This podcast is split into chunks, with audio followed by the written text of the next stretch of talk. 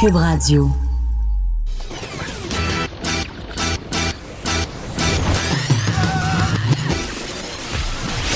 Pour elle, il n'y a jamais de mauvaise question. De 13 à 15. Les effronter. Avec Geneviève Peterson.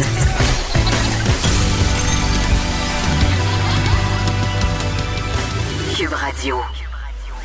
Salut tout le monde, bienvenue à l'émission. Aujourd'hui, avant qu'on s'en aille au point de presse journalier du gouvernement Legault, j'avais envie de faire un petit retour sur la question des médecins spécialistes, question qui sera assurément abordée lors euh, du point de presse. Ça a beaucoup fait réagir euh, hier l'appel qu'a fait le premier ministre Legault. J'ai d'ailleurs signé un texte très, très dur euh, dans le journal de Montréal. Ça s'appelle Médecin spécialiste, descendez de votre piédestal. C'est vraiment un texte que j'ai écrit à chaud suite à la conférence de presse parce que je trouvais vraiment que ça avait été maladroit de la part du PM de s'adresser comme ça aux médecins spécialistes, c'est-à-dire de sous-entendre que c'était s'abaisser que d'aller faire la job des infirmières, des infirmiers, des préposés aux bénéficiaires. Et évidemment, ça a fait réagir euh, les médecins spécialistes, cette annonce-là. Il y a des médecins spécialistes qui sont entrés aussi en contact avec moi des suites euh, de ce billet de blog. Ils étaient choqués, elles étaient choquées euh, parce que évidemment disaient qu'on n'avait pas tous les éléments en main pour juger, qu'on parlait sans savoir que ça serait pas si facile que ça d'envoyer des médecins spécialistes dans nos CHSLD. Il y a la fameuse question aussi de la rémunération qui fait beaucoup jaser. On le sait, 211 dollars de l'heure pour avoir des médecins spécialistes qui viennent en aide dans les CHSLD, dans les résidences, c'est beaucoup d'argent, surtout quand on sait que les préposés aux bénéficiaires font même pas ça, presque 2000 dollars euh, par mois. Là, on parle de 2000 dollars par semaine, même par jour, pardon. Donc, c'est quelque chose. Je faisais un petit calcul euh, rapide par rapport à cette fameuse rémunération. Euh, bon, euh, si on fait un calcul, là, 2500 dollars par jour, euh, c'est la limite imposée, fois 5 jours semaine, fois 48 semaines de travail. Si on prend en compte qu'on a 4 semaines de vacances par année, ça fait 600 000 par année. Quand on sait que le salaire moyen d'un médecin spécialiste, c'est 384 000 dollars au Québec, je peux comprendre la population de se sentir insultée, les infirmiers, les infirmières aussi d'être insultés, mais on va avoir une médecin spécialiste avec nous tantôt à l'émission un peu pour réagir euh, à tout, euh, à tout ce branle-bas de combat par rapport à l'aide euh, qu'on demande aux médecins spécialistes. On aura aussi une étudiante en soins infirmiers qui veut devenir infirmière auxiliaire qui dit Moi, je voudrais y aller aider, ça marche pas. Hier, on a parlé à une infirmière qui disait moi, je suis dans une section en ce moment de l'hôpital, j'ai 5-6 patients, j'ai donné mon nom hein, sur ce fameux site-là, je contribue, j'attends encore de savoir où est-ce que je vais m'en aller, ça va prendre combien de temps? Donc, la réalité en ce moment, c'est plate à dire, c'est qu'il y a des gens du système de santé qui sont assis, qui veulent aller aider, mais qui attendent, puis qui savent pas trop qu'est-ce qui va se passer, savent pas trop non plus où ils vont aller. Donc, il sera assurément question de ça euh, lors du point de presse. On va tout de suite rejoindre justement le gouvernement Legault qui débute actuellement son point de presse plus besoin. On s'en va à ce point de presse des autorités gouvernementales Mesdames, du Messieurs, Québec. chers collègues, bienvenue à cette conférence de presse. Donc, pour faire euh, le point sur la situation au Québec quant à la COVID-19, le premier ministre du Québec, M. François Legault, est comme d'habitude accompagné de la ministre de la Santé et des Services sociaux, Mme Danielle Mécan, et du directeur national de santé publique, Dr. Horacio Arruda. Monsieur le premier ministre, à vous la parole. Merci beaucoup. Bonjour tout le monde. Avant de vous euh, donner le bilan de la journée, euh, je veux apporter une précision. Vous allez voir, le nombre de décès est euh, élevé. Par contre, euh, ce sont pas des décès pour la majorité qui euh, viennent des derniers des dernières 24 heures. il y a eu une, un changement de méthode de la part de la santé publique dans la saisie des données. Puis il y a eu aussi beaucoup d'analyses épidémiologiques, pas simple. Euh, qui ont été faits sur des patients qui sont décédés euh, au cours de la dernière semaine. Et euh, ben, juste vous dire aussi, c'est important là, parce qu'il y a beaucoup de gens qui comparent avec ailleurs dans le monde. Ici au Québec, le choix qu'on a fait, c'est de déclarer tous les patients, même les patients qui n'ont pas été testés, mais qui ont tous le, les définitions là, pour être euh, des patients qui sont décédés de la COVID-19. Donc, euh, tout, euh, donc, on veut effectivement avoir le vrai nombre de décès de la COVID-19, testés ou non. je pense que c'est important par transparence, mais c'est important aussi pour avoir le portrait exact. Ça ne veut pas dire que c'est comme ça que c'est fait ailleurs euh, dans le monde. Donc aujourd'hui, on a euh, malheureusement 143 euh, décès. On a maintenant un total de 630. Donc, bien sûr, je veux offrir toutes mes condoléances aux familles des personnes qui sont décédées. On a maintenant 15 857 cas confirmés. C'est une augmentation de 997. On a 1018 personnes hospitalisées. C'est une augmentation de 34. Et on a euh, maintenant 209 personnes qui sont aux soins intensifs. Donc, c'est une diminution de 9. Donc, comme vous le voyez, si on regarde juste la situation dans les hôpitaux, euh, la situation est vraiment euh, sous contrôle, vraiment en train de se stabiliser. Par contre, ça reste difficile, euh, comme on le dit depuis quelques jours, dans les euh, CHSLD, donc les personnes aînées qui euh, sont vulnérables.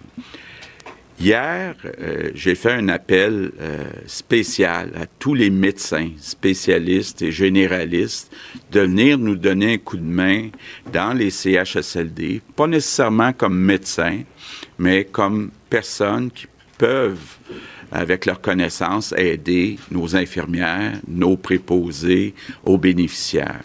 Et très content de voir que depuis hier soir, on a 2000 médecins qui ont accepté de répondre à mon invitation. Donc, je suis très content, très touché, puis je les remercie, euh, les médecins, euh, de venir nous donner un coup de main dans les euh, CHSLD. Ça va nous aider beaucoup.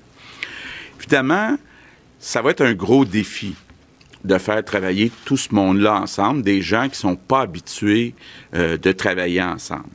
Ça va pas être facile, il va falloir euh, bien s'entendre sur la définition des tâches euh, de chacun. Ça va pas être parfait, on le sait déjà, d'arriver tout à coup puis d'ajouter 2000 personnes dans les CHSLD, mais on va s'ajuster au fur et à mesure. Et l'important, c'est de se dire, bon, mettons tous chacun un petit peu d'eau dans notre vin. Ça sera pas facile nécessairement, euh, surtout dans des conditions euh, qui sont vraiment euh, exceptionnelles. Mais moi, je suis convaincu qu'avec la bonne foi, la bonne volonté de tous les Québécois, on est capable de faire travailler tous ces gens-là ensemble, puis de s'occuper de l'urgence nationale qui est d'aider nos aînés les plus vulnérables du Québec. Donc, euh, je demande à tout le monde de faire un effort. Euh, je vous préviens euh, déjà, je suis certain que dans les prochains jours, on va attendre, entendre des histoires où les tâches seront pas assez bien définies ou bien définies et on va s'ajuster. Mais je pense qu'on doit ça à nos aînés de faire cet effort collectif exceptionnel. Un mot sur euh, nos discussions avec le gouvernement fédéral. Bon. D'abord, ce qu'on a demandé au gouvernement fédéral, c'est d'avoir des employés de l'armée qui sont qualifiés en santé. Là, c'est pas clair combien il y en a. Euh, il y en aurait peut-être entre 60 et 100. Donc, c'est pas les 1000 dont on parlait hier. Les 1000 dont on parlait hier, c'est un site fédéral qui est un peu comme euh, notre site au Québec, Je contribue, où les gens qui veulent venir aider déposent leur CV. Mais la majorité des personnes, des 1000 personnes qui étaient sur le site fédéral, étaient aussi sur notre site à nous autres. Donc, euh, juste qu'on mette en perspective, là, on n'aura pas 1000 euh, personnes qui vont arriver, qui vont arriver du fédéral euh, dans nos CHSLD. On va peut-être en avoir 60, une centaine, mais on refuse personne, puis on a demandé au fédéral de nous envoyer toutes les personnes qui pouvaient nous envoyer, là, qui sont capables d'aider dans les CHSLD.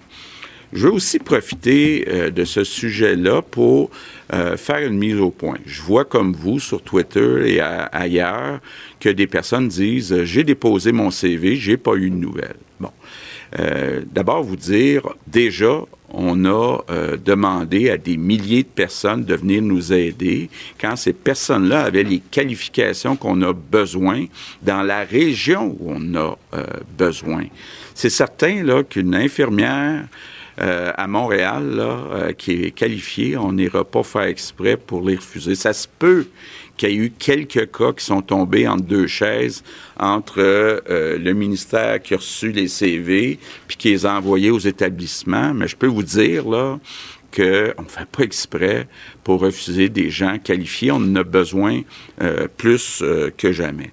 Je veux aussi dire aux finissants finissant des écoles en soins infirmiers puis en santé, vous devriez aujourd'hui euh, recevoir un appel. Ça a tout été bien attaché, donc vous allez pouvoir, les plus jeunes, venir euh, nous donner un, coup de main dans les CHSLD au cours des euh, prochains jours. Une autre précision que, que, que j'ai eue, on avait dit que toutes les résidences avaient été visitées. C'est pas le cas on m'a précisé que tous les CH SLD publics ont été visités. Les autres sont en train d'être euh, visités. Ça devrait être terminé bientôt. Mais il y en a encore qui n'ont pas été visités dans euh, les résidences autres que les CHSLD euh, publics. Pardon. Maintenant, mes remerciements du jour. Je veux remercier toutes les personnes qui travaillent dans l'ombre. Je pense, entre autres, aux télécommunicateurs d'urgence, ceux qui reçoivent les appels euh, d'urgence 24 heures sur 24. Je pense aux premiers répondants, pompiers, policiers, ambulanciers, paramédics, qui sont là 24 heures sur, par jour, 7 jours sur, euh, par semaine.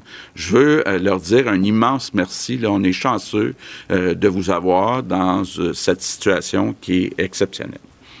Je termine en vous disant que même si la situation est critique dans certains CHSLD, on le voit dans les hôpitaux, la situation est pas mal sous contrôle et nous permet, maintenant qu'on a aplati la fameuse courbe, d'aller euh, préparer un plan de déconfinement, un plan de réouverture. Donc, on va euh, commencer, on commence avec les entreprises. On veut le faire d'une façon très graduelle, d'une façon intelligente, avec toutes les règles que le docteur Arruda euh, nous donne. Donc, on travaille sur ce plan-là. On va pouvoir vous en parler dans euh, les prochains jours, mais on commence vraiment par les entreprises. Donc, pour l'instant, il n'est pas question à court terme de réouvrir les écoles. Donc, euh, je veux vous dire, euh, on est en train de passer au travers. Les beaux jours euh, s'en viennent. Il faut avoir du courage et persister. Maintenant en anglais. Vincent Dessoureau, un nombre quand même assez élevé de décès aujourd'hui qui nous a été annoncé. Par contre, il ne faut pas faire peur aux gens. Là, ce nombre de décès-là, il est dû à un changement de méthode. Ce ne sont pas des décès qui ont eu lieu dans les dernières 24 heures. Effectivement, avec un bond de 143 décès, euh, donc 630 décès le bilan total. Il faut quand même dire que les deux dernières fois, on nous a dit ça, un changement statistique qui nous expliquait un bond de gros chiffres. Dans les jours qui ont suivi, quand même, on était pas mal plus haut que les journées d'avant. Donc, on avait un pic, mais ensuite, on, on dirait qu'on nous met ça, puis ensuite, on se rend compte qu'on a quand même plus de décès euh, dans les, jours qui ont suivi. En tout cas, toutes les fois qu'on nous a dit ça, c'est quand même ce que j'ai perçu. Euh, alors, on verra. pas fini de, de, dépouiller tous les résultats, justement, de cette nouvelle méthodologie. Là, ça arrive par région. Effectivement. Mais bon, ça, ça veut quand même dire qu'il y a 143 personnes qui sont, qui sont décédées euh, supplémentaires, que ce soit hier ou dans les derniers jours. Ça alourdit quand même le bilan du Québec. faut dire qu'il avait raison là-dessus, François Legault. ici, on, on semble calculer beaucoup de euh, et d'être assez transparent, ce qui n'est pas le cas de partout. On peut aller euh, aux questions des journalistes maintenant. Madame McCann, euh, Monsieur Arruda, je tiens à vous offrir toute ma sympathie, mes plus sincères condoléances pour la perte d'un de vos collègues, un confrère de la Montérégie de 44 ans qui était spécialiste de la santé communautaire qui est décédé de la COVID-19. Est-ce que vous pouvez nous expliquer dans quelles circonstances on me dit qu'il y a un problème particulier euh, en Montérégie. Euh, qu'est-ce que vous pouvez nous dire à ce sujet? Bon, écoutez, je voudrais vous dire euh, que quand je parle de chiffres ici, je sais aussi que derrière chacun de ces chiffres-là, pour tous les cas, c'est un drame pour toutes les familles et puis tous leurs proches. Je tiens à vous le dire. D'ailleurs, pour des raisons de confidentialité et de respect des familles, je ne commande pas les cas individuels. Je trouve ça important de ne pas le faire. Mais par contre, comme c'est dans les médias actuellement, je voudrais juste vous dire une information qui peut-être pourrait euh, mieux aider à ce que les gens comprennent certaines choses et, éliminer certaines inquiétudes, c'est que ce travailleur de la santé-là ne travaillait pas en milieu de soins. Donc, ça n'a pas été acquis en milieu de soins. c'est l'information que je peux partager avec vous. Puis pour le reste, je vais demeurer là-dessus. Donc, ce que ça veut dire, ça nous rappelle l'importance, à mon avis, d'appliquer les mesures à la fois, je vous dirais, en milieu de soins, qui est un milieu où il y a des personnes à haut risque, particulièrement dans les CHSLD, mais que le virus peut aussi frapper ailleurs, notamment dans la communauté, soit en retour de voyage ou etc. Donc, ça nous rappelle à tous qu'on est tous susceptibles et c'est important, à mon avis, d'avoir euh, respecté les consignes. Je vous remercie pour votre geste et je le partage avec toute la communauté de mes collègues du Québec. Est-ce qu'il y a une enquête particulière qui va être faite dans ce cas-ci ou si on le traite comme... Euh, parce que, bon, vous dites qu'il ne travaillait pas en milieu de soins. Est-ce que ça implique euh, qu'on le traite comme un autre décès ou s'il va y avoir une enquête particulière? Tous les décès sont traités de la même façon qui proviennent, euh, de façon générale, qui proviennent d'un élément ou un autre.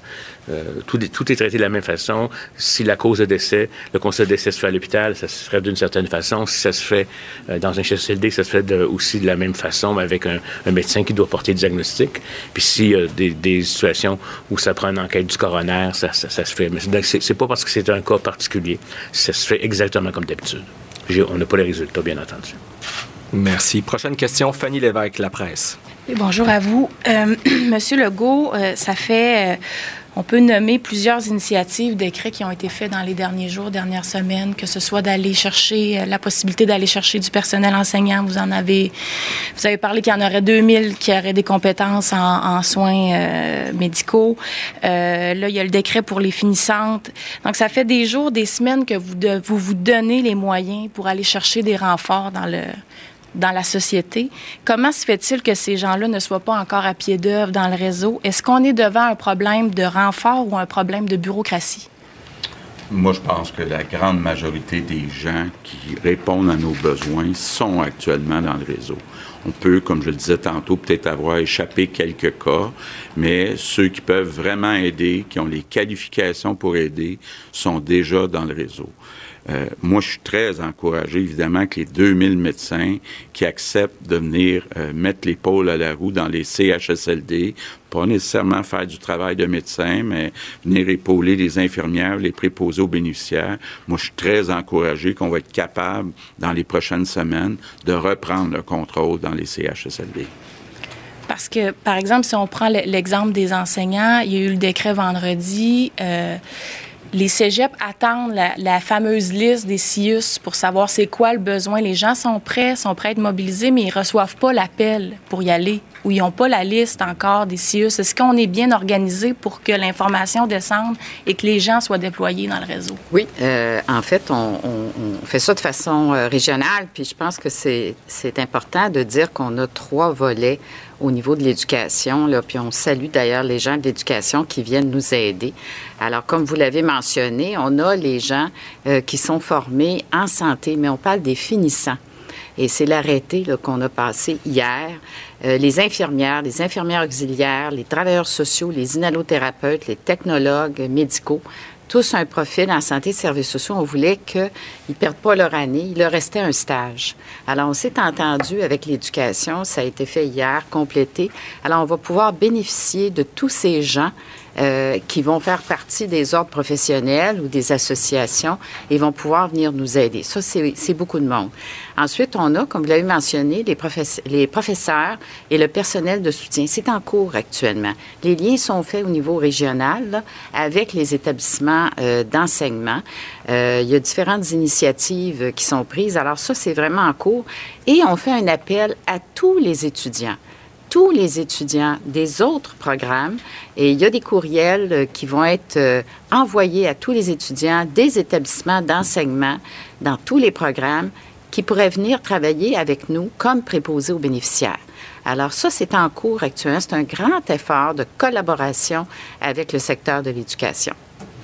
Prochaine question. oui, ajouter peut-être un point là. Euh, euh, comme vous, le savez, j'essaie d'être le plus transparent possible.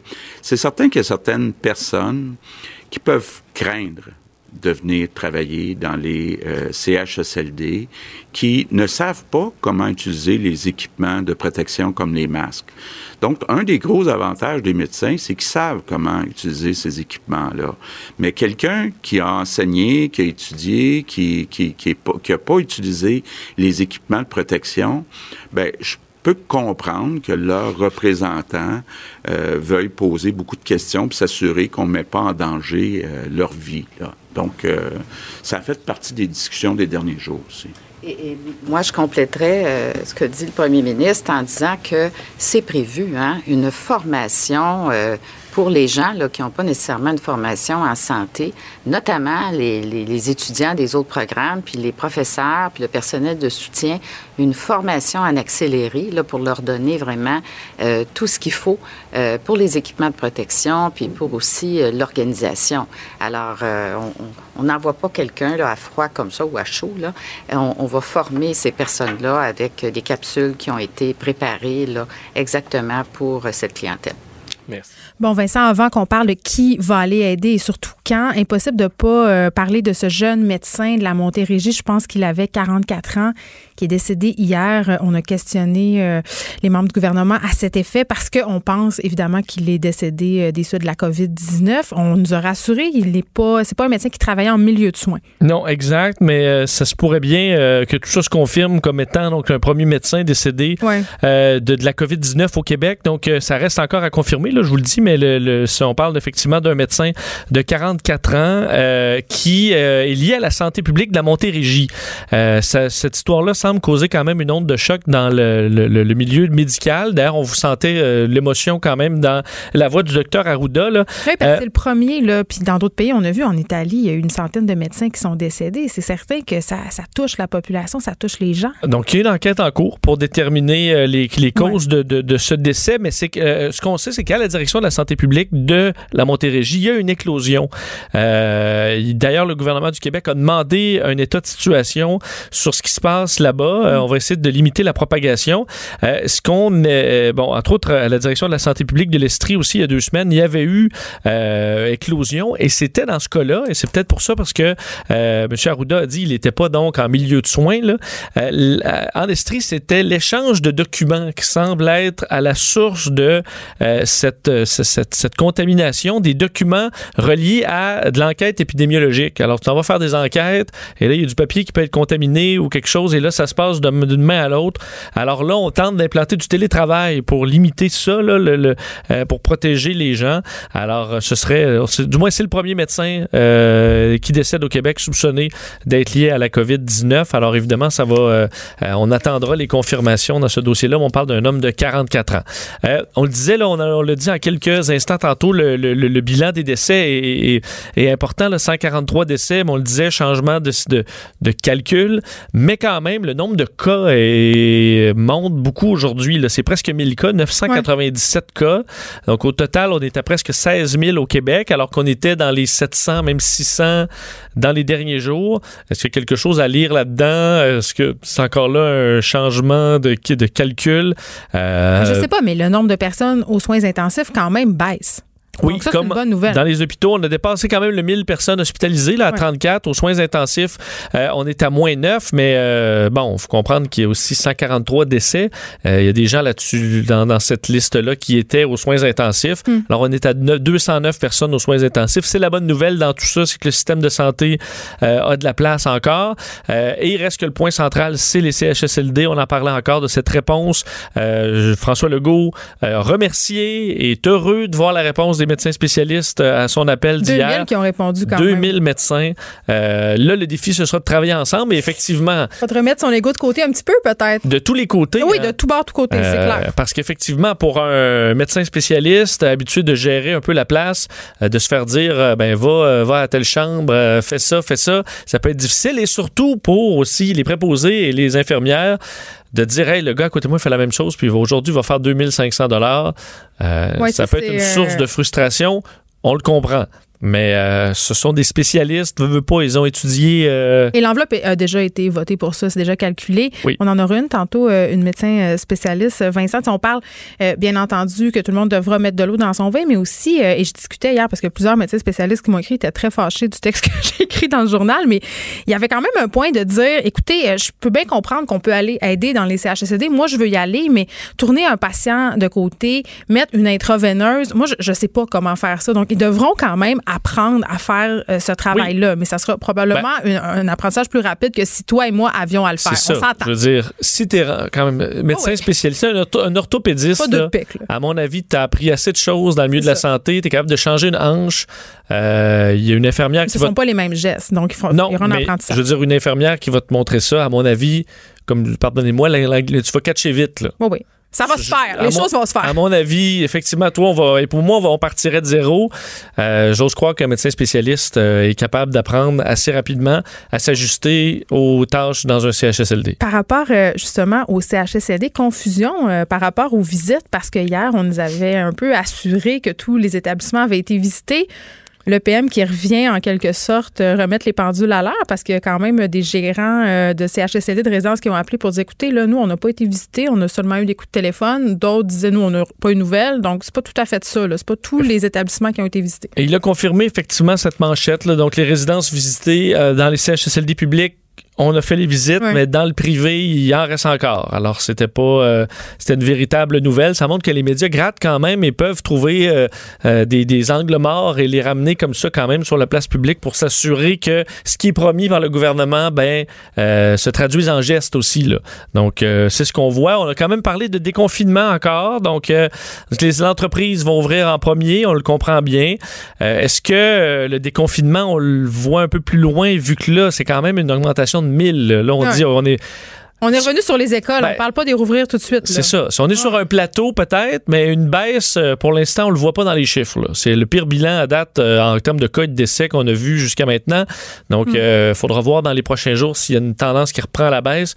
Mais aujourd'hui, c'est pas des chiffres euh, qui vont renforcer le, le, le- le- le- le- les- les- disons, le fait de se déconfiner rapidement. Puis avant qu'on s'en aille du côté de chez Justin Trudeau, quand même une annonce importante concernant les étudiants en soins infirmiers. Hier, on parlait aussi à une infirmière. Il y a des gens qui sont inscrits sur le fameux site Je contribue ou qui attendent d'aller aider, qui savent pas trop sur quel pied danser. Là, ils sont supposés recevoir un appel, ces gens-là, aujourd'hui. Oui, aujourd'hui, pour les étudiants en santé, Ouais. euh, à mon avis, demain, on va avoir des histoires de gens qui n'ont pas été appelés et qui attendent. Mais il l'a dit, il quand- l'a quand même dit. Oui. là, ça sera pas parfait. C'est ça, ce sera pas parfait. Il faut y aller, disons, en, dans, dans la, la- disons qu'il y a une majorité de gens qui soient appelés, Mm. c'est ce qu'on souhaite. On verra dans les prochains jours, mais vous devriez avoir un, un appel. D'ailleurs, dans les bulletins de nouvelles aujourd'hui, on voyait des gens là, qui se présentaient aujourd'hui pour la première fois dans les CHSLD. Moi, je trouvais ça beau de les, de les voir. Aller Euh, nutritionnistes, des physiothérapeutes euh, qui rentrent ce matin dans l'inconnu quand même, mais qui ont levé la main sur Je contribue puis, et qui là se présentent aujourd'hui.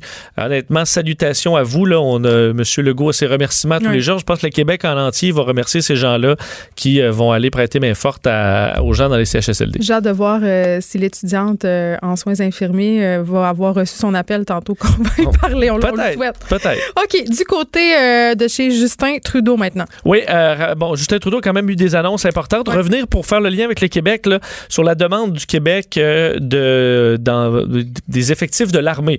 François Legault vient d'en parler d'ailleurs. Là. ça, c'est bien Parce qu'il y avait un flou là, sur Ouais, ouais. qui dans l'armée peut venir. Là, on parle de 60 à 100 membres des forces Parce qu'on parlait de 1000 là, hier. C'est ça, on parlait de 1000. Finalement, c'est des gens qui étaient sur l'équivalent fédéral de je contribue.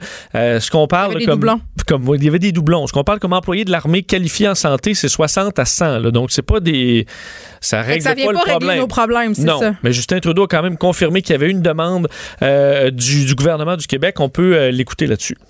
Bien, euh, en partie, c'est pour euh, de l'aide médicale, des gens qui sont formés en tant que médecins et nos forces armées, certainement, ont des médecins, mais non pas tant que ça. Et on est en train de regarder comment on va pouvoir aider à ce niveau-là. C'est des discussions euh, qu'on est en train d'avoir. Quand vient le temps d'aider avec des, des inondations, les forces armées ont l'habitude de pouvoir euh, et, et- et sont formées pour pouvoir aider dans des situations-là.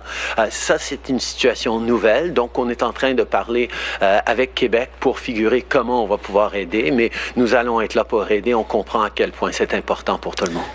Bon, alors, euh, parler de la Croix-Rouge également, des bénévoles. Alors, on travaille là-dessus. Également, Justin Trudeau a annoncé un nouveau programme. Encore? Euh, ben, un élargissement et un nouveau programme. Non, ça n'attend pas l'autre. Euh, élargissement, entre autres, du compte d'urgence, le prêt d'urgence de 40 000 Ce prêt qu'on peut garder 10 000 là. Exact. On Hey, peut garder fou, 10 000 là. sur le 40 si on le rembourse à temps. A des comptables que je connais Oui. qui m'ont dit que les clients appellent puis font des prêts. euh, puis c'est des Ah, gens je- qui sont très à l'aise financièrement là, pour garder le 10 000 le placer. Il y a- y, a quand même, tu sais, Ce des... que je comprends pas, c'est qu'il n'y ait pas une clause pour dire faut être affecté de Ben, plein je fouet pas, par là. la COVID-19. Si Il un. faudrait pouvoir montrer des preuves de revenus ou quelque chose. Moi, je suis pas incorporé, là, mais si je l'étais, je garde ma job, il n'y a pas de problème, je me fais prêter 40 000, puis j'en redonne 30. Il même qu'il y a des médecins qui. Euh, ben, j'en doute pas. C'est ça. Et ça, je pense que. Mais faut- Justin Trudeau avait dit je vais être très sévère avec ceux qui profitent du Ne le système. faites pas. Ne le faites pas, mais là, euh, faut quand même l'écrire aussi qu'il faut pas le faire. Là. Où il y a de l'homme, il y a de l'hommerie. Bon, alors euh, ça, on va élargir, c'est-à-dire que maintenant, c'est pas 20 000, mais 50 000 dollars en salaire pour euh, 2019. C'est nous qui payons ça au final, hein, les gens. euh, en passant, là, si vous êtes tenté de demander ce fameux prêt-là puis de garder l'argent, c'est une facture collective là, qu'on Oui, va avoir à mais se taper. Là. c'est que euh, oui, je pense que les gens via leurs impôts, ont pas nécessairement de problème à aider là, des gens qui ont plus rien, là, qui ont plus de salaire, qui veulent, qui veulent se nourrir, nourrir leur Pas de famille. avec ça. Mais euh, donner des, des chèques à tout le monde euh, Les pour- pour entrepreneurs, des gens euh, qui n'ont pas. Mm. perdu leur revenu, là, euh, peut-être un problème. Et le nouveau programme, euh, c'est pour les loyers commerciaux. Puis ça, c'est vrai qu'il y a beaucoup d'entreprises où c'est là, c'est ça qui les étouffe Ça va les amener à fermer ça continue. Parce que c'est du beau de mettre la clé dans la porte, mais tu, continue. fermes le, le- le courant, tu fermes tout, tu congédies tes employés, tu mets à pied tes employés, mais le frais qui rentre, c'est le loyer. Eh bien, Mais il y aura un programme d'urgence. Ça, continue à rentrer. Absolument, mais le loyer, c'est une grosse portion. Alors, pour avril, mai, juin, il y aura un programme pour les gens, euh, pour les, les- les entreprises affectées. Alors, de plus en plus, à chaque semaine, euh, Justin Trudeau en rajoute sur euh, la tarte qui sera payée par le gouvernement fédéral. On verra les, euh, les détails de tout ça, euh, en rappelant que sur euh, les prêts là, de 40 000 c'est déjà 195 000 prêts qui ont été approuvés. C'est 7,5 milliards de dollars. Je vous rappelle qu'il y a un, un quart de ça qui ne sera pas euh, remboursé par les emprunteurs. Est-ce que c'est possiblement la fin des points de presse euh, le week-end? Parce qu'on a jasé de ça la semaine passée. Toi, moi, je me dis, ça, ça va-tu être le temps à un moment donné qu'on espace un peu tout ça? Parce qu'on sent quand même euh, les représentants du gouvernement fatigués. On n'a pas non plus d'annonces majeures à faire chaque jour. C'est vrai, on sent qu'il y a de moins en moins de grandes annonces. euh, Est-ce que, la, population a autant besoin d'être rassurée aussi à ce stade-ci? Peut-être la population a besoin le samedi de pas avoir rien à suivre. Ben, parce on que on se sent quand même, et je pense que c'est un devoir de citoyen de se tenir informé, d'écouter un bout du point de presse, d'écouter des nouvelles euh, à gauche et à droite durant la journée.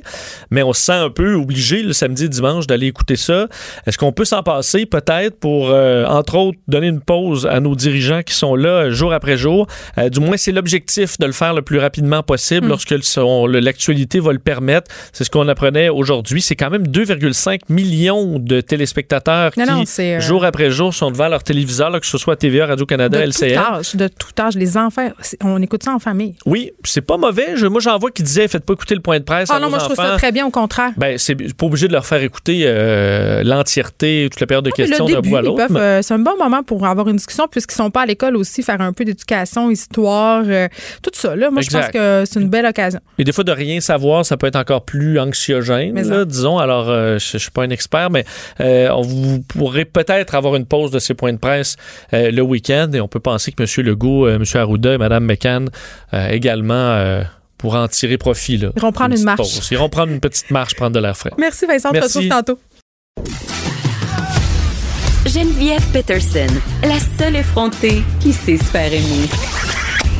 Jusqu'à 15, vous écoutez Les effrontés. Les médecins spécialistes qui essuient quand même des critiques de toutes parts euh, depuis la sortie euh, du premier ministre euh, Legault hier. J'ai moi-même écrit un texte très dur à leur endroit dans le journal de Montréal parce que, comme une bonne partie de la population, puis je sais pas si j'ai raison de penser ça, j'ai été un peu insultée de la façon dont le premier ministre Legault quasiment supplié les médecins spécialistes euh, en s'excusant en presse de leur demander euh, de s'abaisser, entre guillemets, euh, à faire les tâches qui incombent habituellement aux infirmières, aux infirmiers, aux préposés, comme si, en quelque sorte, les médecins spécialistes étaient au-dessus de tout ça. Moi, c'est vraiment comme ça que je l'ai reçu et ça m'a choqué.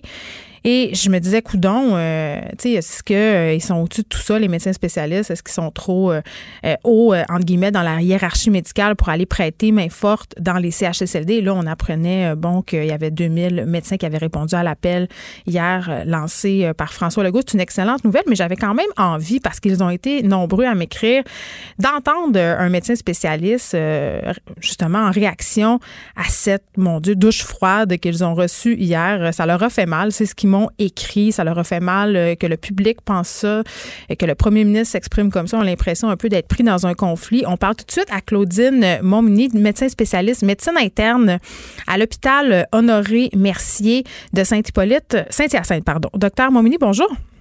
Bonjour. Écoutez, euh, premièrement, euh, j'ai envie de vous demander comment vous réagissez à la mort d'un collègue, ce médecin de la région de la Montérégie, qui avait 44 ans, qui est décédé hier. On suspecte la COVID-19, évidemment. Oui, ben en fait, c'est, je trouve ça vraiment très triste.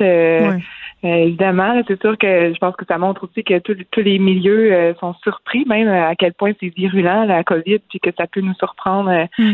et toucher même les des, des, médecins de santé publique qui travaillent exactement dans, à prévenir finalement la la, la, la, la, contagion de ce virus-là. Donc, je, je, trouve ça vraiment très triste et très choquant. C'est sûr que ça nous fait peur aussi comme médecins que, que ça arrive justement parce que ça peut nous surprendre. Je pense que ça, ça surprend tous les milieux euh, que ça touche. Bon, euh, c'est ça, j'imagine euh, qu'en ce moment, euh, les gens du personnel de la santé, de tout, tout univers confondu, vous êtes stressé. Docteur Momini, vous travaillez en ce moment, vous êtes spécialiste en médecine interne. C'est quoi ça? Puis qu'est-ce que vous faites en ce moment? Ça, c'est toujours. oui, ben en fait, moi, c'est très compliqué comme, comme spécialité à expliquer. ben en fait, on, on, travaille principalement dans les hôpitaux, mm. des patients qui ont beaucoup de comorbidités, des cas très compliqués. donc, c'est surtout notre rôle, là, mais très, très centré dans les hôpitaux. Euh, donc, des patients qui sont très malades euh, avec euh, multiples comorbidités, que des fois vont dépasser les, les, les, connaissances de, de, par exemple, j'aide beaucoup les médecins de famille ou des, chirurgiens pour des cas, oui. OK. Puis, est-ce que vous traitez des patients COVID en ce moment, docteur Momini? Ben, pour le moment, non, parce qu'en fait, moi, à Saint-Hyacinthe, là, on, ne, on ne garde pas les patients qui sont COVID positifs, là. Ils sont sont envoyés dans un autre hôpital. Mais c'est sûr que j'ai vu des cas suspectés euh, quand même. Là, euh, oui, je, je, puis je suis appelée à en voir si, si besoin. Mais pour le moment, j'en ai pas vu euh, de vraiment, vraiment positif, non. OK. Bon, à propos de la demande que fait le premier ministre hier, qui implorait quasiment les médecins spécialistes d'aller porter secours dans les CHSLD de s'impliquer, vous avez un peu passé pour des enfants gâtés aux yeux de la population? Oui. oui. Ben, en fait, je, je, pense que je parle comme tous euh, les médecins spécialistes. On est vraiment attristés, vraiment choqués, nous aussi, insultés d'avoir entendu ça comme ça. Euh, parce que nous-mêmes, euh, on, a, on a des communications quotidiennes de, la FNSQ qui mm. nous disent qu'on on attend de voir où on peut aider, qu'il y a plein de, de, de, médecins spécialistes qui ont, qui ont offert leur aide, euh, qui vont nous revenir là-dessus pour voir où est-ce qu'on peut aider, comment nous déployer. On fait des réunions depuis un mois et demi pour voir où est-ce qu'on peut déployer, comment on peut aider. Donc, vous n'êtes pas assis sur votre derrière en vous disant, moi, j'aime mieux ah, boire mon verre de vin qu'aller aider. C'est un peu ben ça l'image qu'on a eue hier. Ah, non, non. Non, non, non, du tout, du tout. Euh, c'est fou la réorganisation qui s'est faite dans les hôpitaux. Euh, hmm. Aucun spécialiste n'est resté sur son arrière. on est on est vraiment des, gens à la base qui veulent, qui travaillent énormément, qui sont habitués à un travail euh, sans cesse. C'est comme ça qu'on travaille, qu'on a mm. travaillé toute notre vie. Donc, c'est sûr qu'il est arrivé une crise qu'on savait qu'elle allait nous toucher directement. On s'est tous relevés euh, dans les hôpitaux, c'est sûr. Mais les euh, chirurgiens, il y en a qui travaillent pas en ce moment. Il y a des chirurgies qui sont reportées. Donc, ces gens-là, ils sont chez eux, ils sont pas payés. Vous êtes payés à l'acte, mais tout de même. Exactement. Ben en fait, moi, mon, mon mari est chirurgien. Euh, donc c'est sûr que, que je le vois beaucoup, euh, que, que son, sa, charge de travail a beaucoup diminué. Hmm. Euh, mais dès le début, eux, ça a été ils, ont opéré tous les cancers qu'ils pouvaient, voir les cas les plus urgents. Ils, ils travaillent quand même plusieurs jours par semaine. C'est sûr que c'est pas ce qui travaillait avant, là, qui, qui était mm. des, des, semaines de 60 heures par semaine. C'est sûr que ça a diminué, mais mm. ça reste que il, il, travaille plusieurs jours par semaine, même s'il ne perd pas. Puis pour lui, ça, ça, ça le démange en bon québécois d'aller vraiment opérer. Il veut faire ça, mais mais il peut pas en ce moment. Mais sauf qu'en ce moment, on a besoin d'aide euh, dans les CHSLD, docteur Mommy. Puis j'entendais des médecins qui ont spécialistes qui ont témoigné dans différents articles de façon anonyme, et je les comprends en disant, écoutez, on peut pas nier qu'il existe une certaine hiérarchie dans le milieu médical. Il y en a des médecins spécialistes qui veulent pas aller les faire ces tâches-là. Non, non, c'est sûr, mais en même temps, moi, j'ai en l'entendant hier, j'ai été très insultée pour mes collègues infirmières, vraiment. Oui. Parce que pour, moi, j'ai pas du tout les compétences d'une infirmière. J'ai jamais fait euh, tout ce qu'ils font, puis je trouve que ça les insulte aussi de dire qu'on peut aller les remplacer euh, mm. demain matin et même les préposer aussi la même chose. Puis je pense que mes, collègues infirmières savent très bien que, que je les respecte, que vous savez, moi, je suis quand même une jeune médecin. Depuis le début euh, que j'ai été formée, vous avez quel âge? On nous incule que j'ai 33 ans. OK. Donc, euh, ça fait ça fait six ans que je suis spécialiste. Euh, puis on, m'a toujours inculqué comme quoi c'est multidisciplinaire, on respecte nos collègues, euh, chacun a son rôle. Euh, c'est sûr que nous, on va travailler avec plusieurs autres travailleurs, donc avec l'infirmière, le pharmacien, tout ça, mais on respecte énormément nos collègues. Puis moi, je pourrais pas, là, demain matin, si on me demandait de faire ça, là, je pourrais pas faire le, c'est sûr le travail de l'infirmière. Je sais pas, j'ai pas été formée comme une infirmière. Mais ça a beaucoup été, ça a beaucoup été évoqué ça dans la réponse des médecins spécialistes, cette fameuse formation, là, de dire, écoutez, on peut bien aller aider, mais nous, on n'est pas formés mm. pour faire ça parce que, bon, les préposés, les infirmières, les infirmiers, c'est une chaîne, tout le monde fait ses affaires. Donc, tourner un patient, mettre un soluté, vous, vous n'êtes pas capable de faire ça. Non, du tout. Euh, non, du tout. Euh, même ça, c'est sûr que ça arrive plusieurs fois avec un patient nous dit euh, hmm. bon, pouvez-vous m'aider à me mobiliser? Je sais même pas. là, je vais dire attendez, je vais appeler le préposé, l'intervenant. Vous pouvez l'apprendre, là, docteur Momini, ça, ça va aller vite, là, plus que si c'était moi, mettons. J'imagine. C'est sûr que oui, on serait, on serait capable. Puis c'est pour ça justement quand ils nous ont dit ça, ben, puis même avant, il y a plein de médecins spécialistes qui se sont proposés d'aller aider. C'est hmm. sûr que ça nous attriste aussi tout ce qui arrive. Il y en a plein, plein, plein qui, qui, qui ont, qui ont voulu aider, mais c'est sûr que je pense qu'il y a beaucoup d'administratifs, là, ouais, comment qu'on les envoie, où est-ce qu'on les envoie, et etc. Je sais pas, en fait, personne ne sait pourquoi les gens ne se rendent pas dans les CHSLD. C'est vraiment un mystère, en fait. Mais vous parlez d'administration. Euh, hier, on avait un peu euh, l'impression d'assister à un bras de fer entre le gouvernement et la Fédération des médecins euh, spécialistes du Québec. Là, Diane oui. a fait un tweet fort malheureux par ailleurs. Ça disait, docteur Arruda, vous venez demain. C'est un tweet qui a été effacé, elle s'est excusée depuis et elle a proposé d'aller mais quand même, euh, on avait l'impression d'être pris au travers d'une espèce de bataille syndicale. Euh, ben, en fait, c'est, je pense que c'est, une frustration du fait justement qu'on mm. qu'on, ne reconnaît pas, qu'on, veut aider depuis le début, puis qu'on ne demande qu'à ça. Euh, puis je pense que oui, on a été pris dans un, conflit avec les avec le gouvernement ça, euh, je, je, je, pas de, je pense que c'était peut-être plus du côté politique à regarder, mm. mais mais mais notre côté, c'est c'est vraiment pas par un manque de volonté, c'est clair. Puis en même temps, il y a toute la question de la rémunération aussi. Les gens, ils sont fâchés, les préposés, c'est insultant aussi ça pour les préposés aux bénéficiaires, pour les infirmières, les infirmiers de voir qu'un médecin spécialiste qui va être appelé à les aider dans un CHSLD va faire 211 dollars de l'heure. On le sait, là, les préposés mm. gagnent 15 pièces de l'heure, c'est pas tellement juste. Vous êtes à l'aise, vous, avec cette rémunération-là? Euh, non.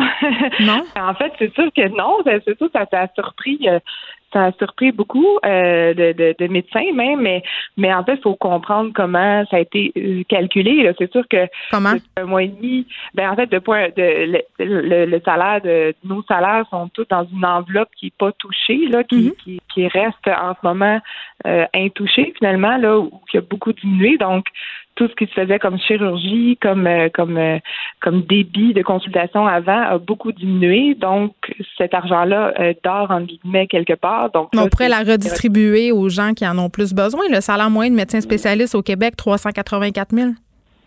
Ça, bon, c'est tout un débat, mais en ce moment, cet argent-là est quand même dans une enveloppe qui est hmm. dédiée aux médecins spécialistes. Là, c'est sûr que on n'embarquera pas dans le j'embarquerai pas dans ça là, au niveau des, salaires de voir euh, est-ce que quel salaire est juste là, pour ah moi je trouve ça juste que vous ayez un salaire comme ça pour exercer vos fonctions je vais être claire c'est juste que là dans, dans, le contexte aller dans un CHSLD puis recevoir jusqu'à 2500 dollars par jour j'ai un petit malaise personnellement là. Eh moi, aussi, euh, c'est sûr que ça serait. Euh, non, non, c'est sûr qu'on veut pas hmm. pour aller faire un travail de préposé. Je pense pas qu'on on va être tous mal à l'aise de ça. Là. Je, pense pas qu'il va y avoir quelqu'un qui va être très content de ça. Euh, non, c'est sûr que non. Est-ce que bon, puis on, reste aussi sur cette idée que certains médecins qui vont aller un peu là de force, c'est qu'en ce moment, dans le fond, vous avez été un peu vous avez eu un peu le bras tordu. Ça aurait été une belle occasion, il me semble, d'offrir de l'aide publiquement dès que ça a dégénéré dans les CHSLD de la part, justement, euh, de la Fédération. Euh, oui, euh, ben en fait, euh, ça, je sais pas pourquoi publiquement, mais mais nous, en fait, oui, la la, la, fédération mm. a offert de l'aide dès le début, mais mais comme Diane Francard disait, bon, elle avait offert de l'aide à, aller aider comme médecin dans les CHSLD, mais mais on nous a dit qu'on n'avait pas besoin d'aide comme médecin. donc c'est ça. on a besoin d'infirmières puis de préposés, c'est ça l'affaire. Oui, c'est ça l'affaire.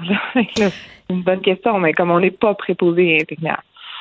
Bon, Tantôt, on aura euh, une patiente atteinte de cancer euh, parce qu'il y a eu euh, des sorties aujourd'hui de ces patients-là qui sentent un peu mis à l'écart. Vous, comme médecin spécialiste en médecine interne, est-ce que vous êtes inquiète par rapport à ces patients-là, là, ces patients dont les chirurgies, les soins sont reportés en ce moment?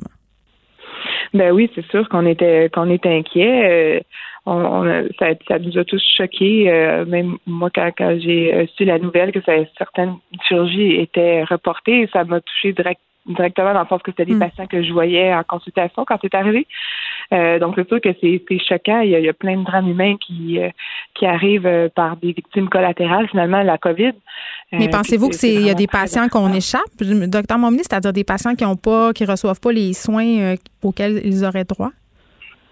Je, je, je, ne pense pas, là, parce que c'est mm. sûr que, euh, à ce que je sache aussi de, de, de mon mari, il y, a, il y, a, beaucoup de comités qui euh, qui se penchent sur quel cas euh, devrait être priorisé, quel cas urgent devrait, pour pas justement qu'on en échappe. puis ça, c'est sûr que, que, les médecins spécialistes, on, on s'est assuré de ça. Puis la FMSQ a beaucoup travaillé justement pour pas qu'on en échappe mm. de ces patients-là. c'est, puis ça, c'est aussi un grand rôle qui est en train de, de se faire. Mais, mais j'espère que non. Mais, mais je pense quand même que des gens aussi qui vont peut-être retarder de consulter euh, pour des, symptômes qui, qui sont des cancers. Puis ça, c'est sûr qu'on fait, on, le voit tous les jours, puis ça nous attriste énormément. C'est effectivement très préoccupant. Docteur Momini, merci Claudine Momini, qui est médecin spécialiste en médecine interne à l'hôpital Honoré Merci de Saint-Hyacinthe. Je rappelle quand même euh, qu'il y a 2000 médecins qui ont répondu à l'appel du gouvernement Legault hier et je pense que c'était très, très important euh, d'entendre le point de vue d'une médecin spécialiste aujourd'hui. Merci de nous avoir parlé. Merci beaucoup. Bonjour. Geneviève Peterson, la seule effrontée qui sait se faire aimer.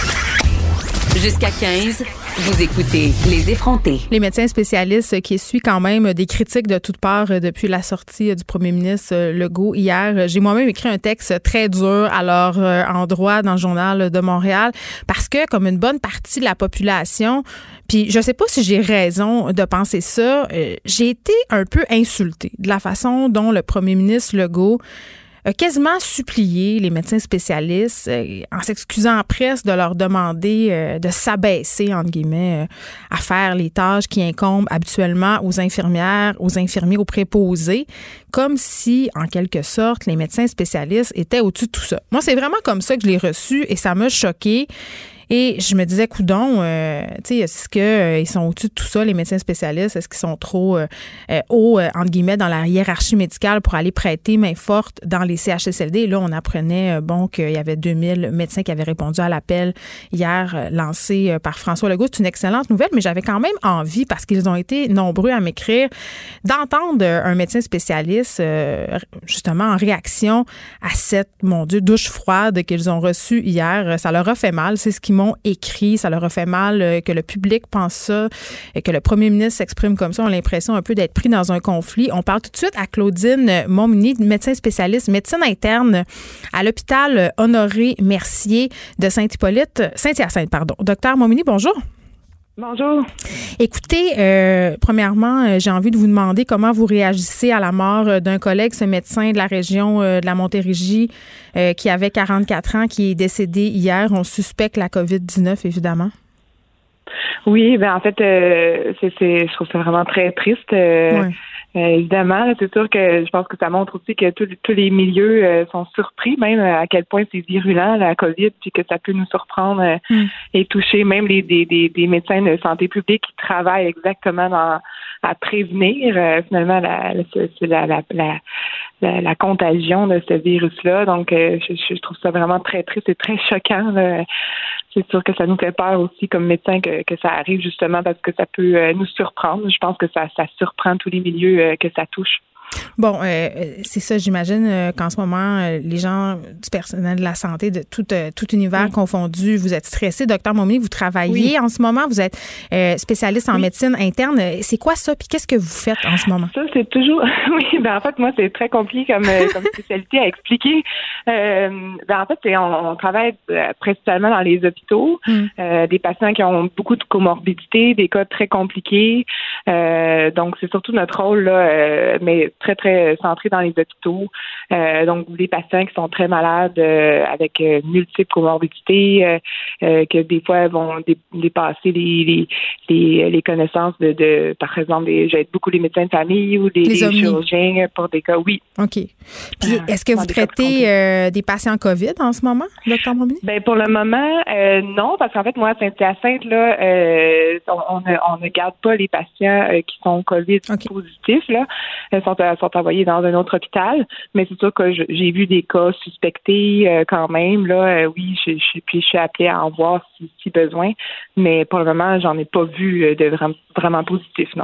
OK. Bon, à propos de la demande que fait le premier ministre hier, qui implorait quasiment les médecins spécialistes d'aller porter secours dans les CHSLD de s'impliquer.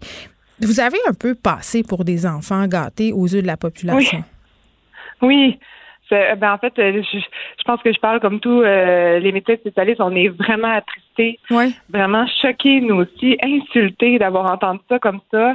parce que nous-mêmes, bon, on, a, on a des communications quotidiennes de, de la FMSQ qui nous mm. disent qu'on on attend de voir où on peut aider, qu'il y a plein de, de, de, médecins spécialistes qui ont, qui ont offert leur aide, qui vont nous revenir là-dessus pour voir où est-ce qu'on peut aider, comment nous déployer. On fait des réunions depuis un mois et demi pour voir où est-ce qu'on peut déployer, comment on peut aider.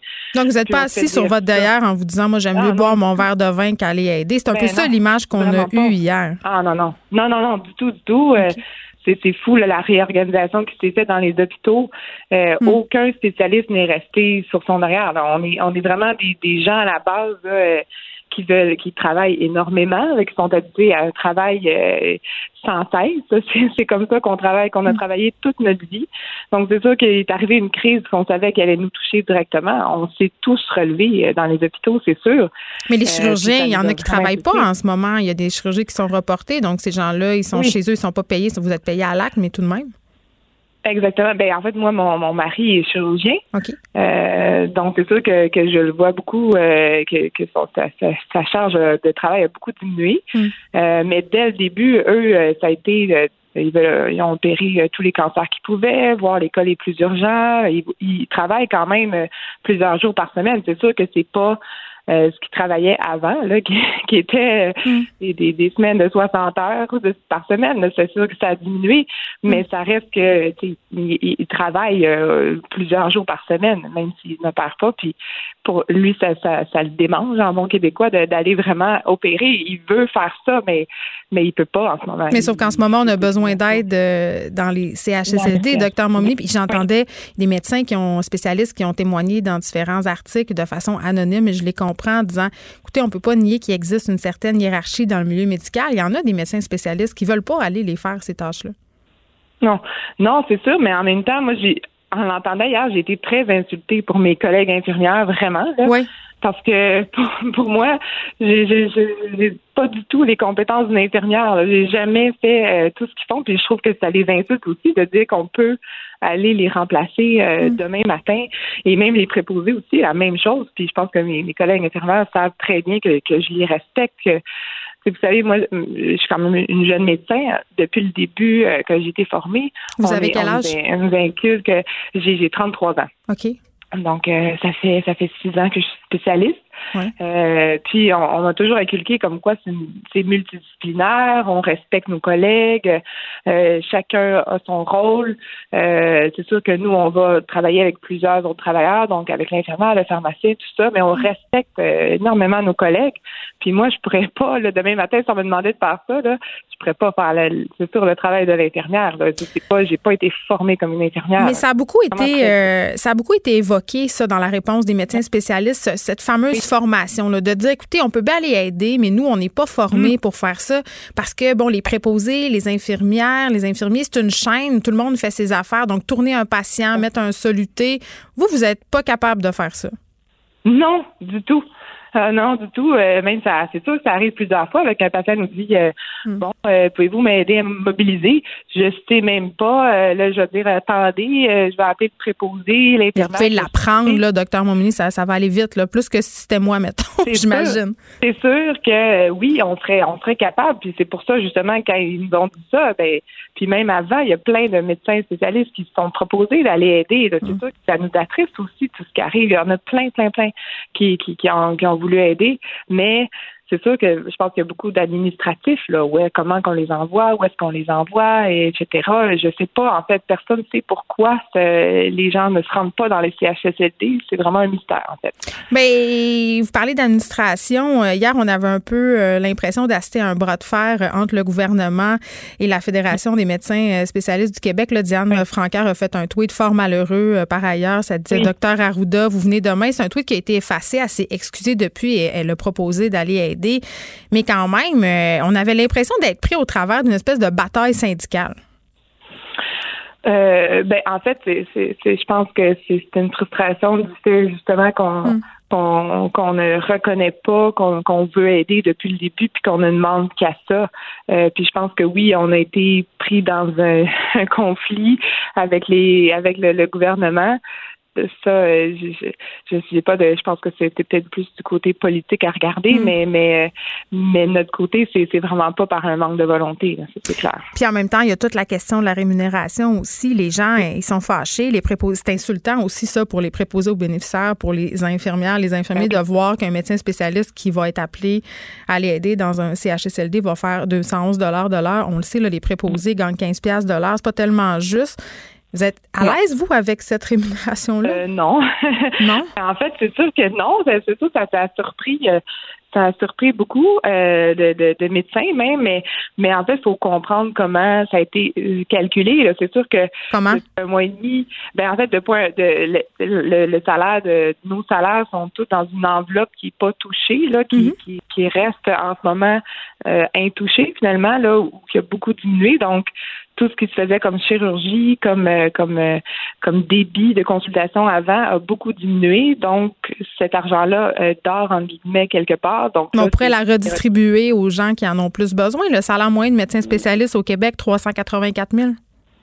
Ça, bon, c'est tout un débat, mais en ce moment, cet argent-là est quand même dans une enveloppe qui est hmm. dédiée aux médecins spécialistes. Là, c'est sûr que on n'embarquera pas dans le j'embarquerai pas dans ça au niveau des, salaires de voir euh, est-ce que quel salaire est juste pour euh, ah moi je trouve ça juste que vous ayez un salaire comme ça pour exercer euh, vos fonctions je vais être claire c'est juste que là dans, le contexte aller dans un CHSLD puis recevoir jusqu'à 2500 dollars par jour j'ai un petit malaise personnellement eh, moi, aussi c'est sûr que ça serait non c'est sûr qu'on veut pas hmm. pour aller faire un travail de préposé je pense pas qu'on on va être tous mal à l'aise de ça là. je, pense pas qu'il va y avoir quelqu'un qui va être très content de ça. Euh, non, c'est sûr que non.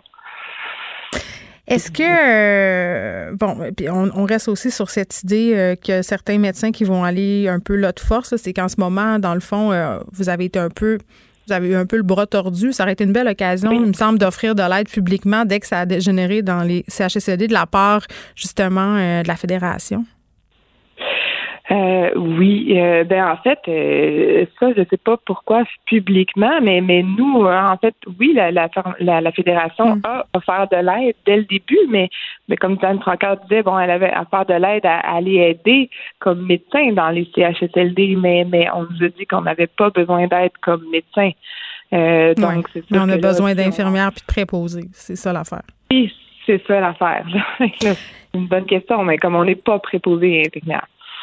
Bon, Tantôt, on aura euh, une patiente atteinte de cancer euh, parce qu'il y a eu euh, des sorties aujourd'hui de ces patients-là qui sentent un peu mis à l'écart. Vous, comme médecin spécialiste en médecine interne, est-ce que vous êtes inquiète par rapport à ces patients-là, ces patients dont les chirurgies, les soins sont reportés en ce moment?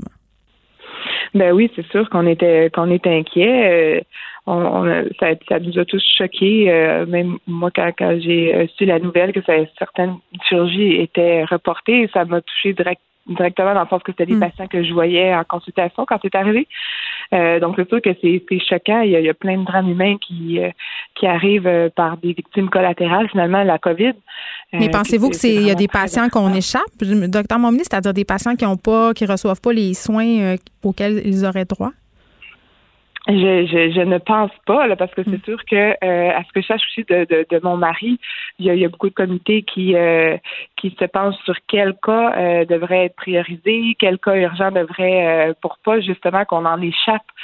puis ça, c'est sûr que, que, les médecins spécialistes, on, on s'est assuré de ça. Puis la FMSQ a beaucoup travaillé justement pour pas qu'on en échappe mm. de ces patients-là. puis ça, c'est aussi un grand rôle qui est en train de, de se faire. Mais mais j'espère que non. Mais mais je pense quand même que des gens aussi qui vont peut-être retarder de consulter euh, pour des, symptômes qui, sont des cancers. Puis ça, c'est sûr qu'en fait, on, le voit tous les jours, puis ça nous attriste énormément. C'est effectivement très préoccupant. Docteur Momini, merci Claudine Momini, qui est médecin spécialiste en médecine interne à l'hôpital Honoré Merci de Saint-Hyacinthe. Je rappelle quand même euh, qu'il y a 2000 médecins qui ont répondu à l'appel du gouvernement Legault hier et je pense que c'était très, très important euh, d'entendre le point de vue d'une médecin spécialiste aujourd'hui. Merci de nous avoir parlé. Merci beaucoup. Bonjour. Les effronter. Avec Geneviève Peterson. Les vrais enjeux, les vraies questions. Vous écoutez. Les effronter sujet au cœur euh, du point de presse d'aujourd'hui, ces gens qui veulent aller aider, mais qui euh, sont un peu dans les limbes à savoir euh, qu'est-ce qui va se passer, comment on peut faire, des gens qui ont posé leur candidature, qui n'ont pas de retour. Et il y a la fameuse question des étudiants, les étudiants en soins de santé qui veulent prêter main forte, mais se demandent un peu comment faire, quelles seront les répercussions. On part tout de suite à une étudiante pour devenir en fait infirmière auxiliaire, une étudiante qui devait graduer en juin, qui voudrait vraiment mettre les mains à la pâte dans les CHSLD, mais qui ne sait pas ce qui sera fait euh, concernant 300 heures de stage qu'il lui reste à faire. Claudia Brousseau, elle est là, elle est au bout du fil. Bonjour, Claudia. Bonjour. Écoute, euh, bon, euh, quand même, euh, ça se passe vraiment en temps réel, cette histoire-là. Le premier ministre, tantôt, qui a parlé de la situation des étudiants en soins de santé, il a dit que les étudiants allaient recevoir un appel aujourd'hui afin de savoir comment faire pour aller aider, où ils allaient être affectés. Et je peux pas. Est-ce que tu l'as reçu, cet appel-là, Claudia? Du tout, du tout. J'ai reçu euh, aucun appel euh, jusqu'à présent. Mais il est 13h53, donc il nous reste il nous reste quand même un peu de temps. Est-ce que tu sais si d'autres étudiants ou étudiantes de ta cohorte ont reçu l'appel? Euh, pas, pas ma connaissance, non. OK. Claudia, tu étudies pour devenir infirmière euh, auxiliaire. Tu étudies au Centre d'excellence en santé commission scolaire des Samars dans la région de Lanaudière. Là, euh, dans le cadre de ta formation, tu as 300 heures de stage. Ces 300 heures-là, tu dois les faire.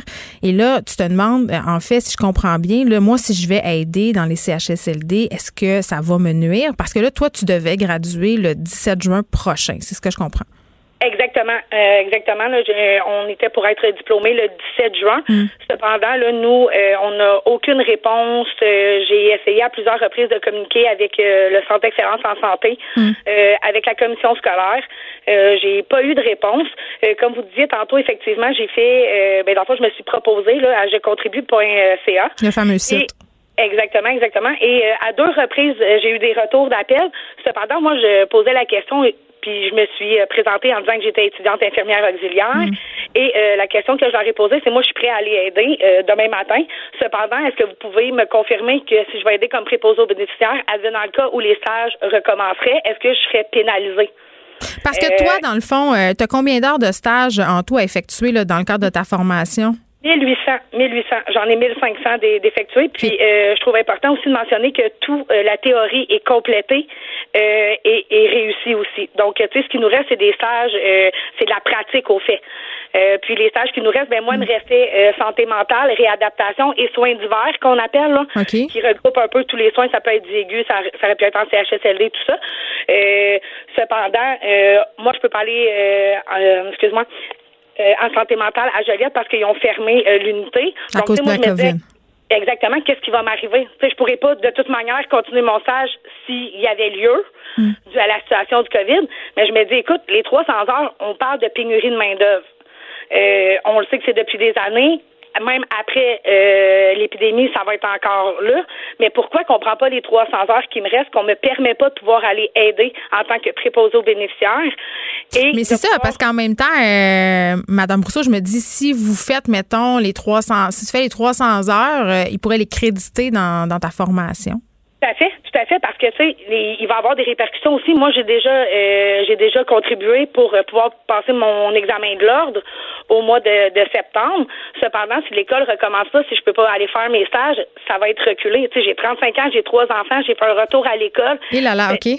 Fait que ça presse de graduer, là. C'est ça que je comprends. Ben là, ben oui, tu sais, je te dirais, puis tu sais, je l'ai choisi, puis je fais ça. C'est, tu sais, c'est une passion, là. C'est important pour moi de prendre soin des gens, puis je trouve ça aberrant d'être assis sur mon sofa, puis de voir que des, on parle de vie en ce moment, là. Puis moi, je suis prête à faire la différence. Cependant, là, là, il y a la bureaucratie, il y a tout ça là-dedans, mais il me semble que c'est clair. Là, tu sais, 300 heures, donnez-moi aller.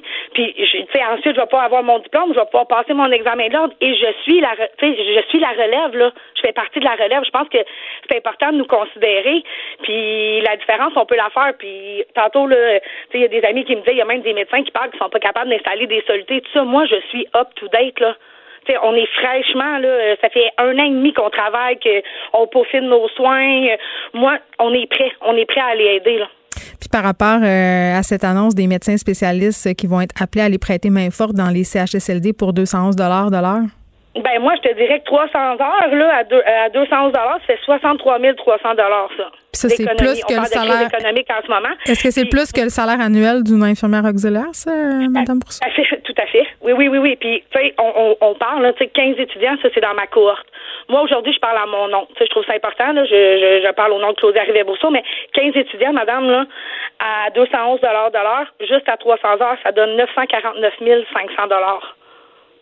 Puis je pense que, bon, euh, il y aurait peut-être même cette idée peut-être euh, d'utiliser, entre guillemets, les étudiants euh, des cohortes gratuitement, puis de leur créditer ces heures manquantes-là. Moi, moi, je suis prêt à y aller d'une manière ou d'une autre. J'étais pas rémunérée des stages, en fait, depuis le début de ma formation et je ne suis pas rémunérée. Moi, je demande juste à pouvoir aller aider. Hmm. Puis pouvoir obtenir mon diplôme pour pouvoir ensuite continuer puis exercer le métier que j'ai choisi. Là.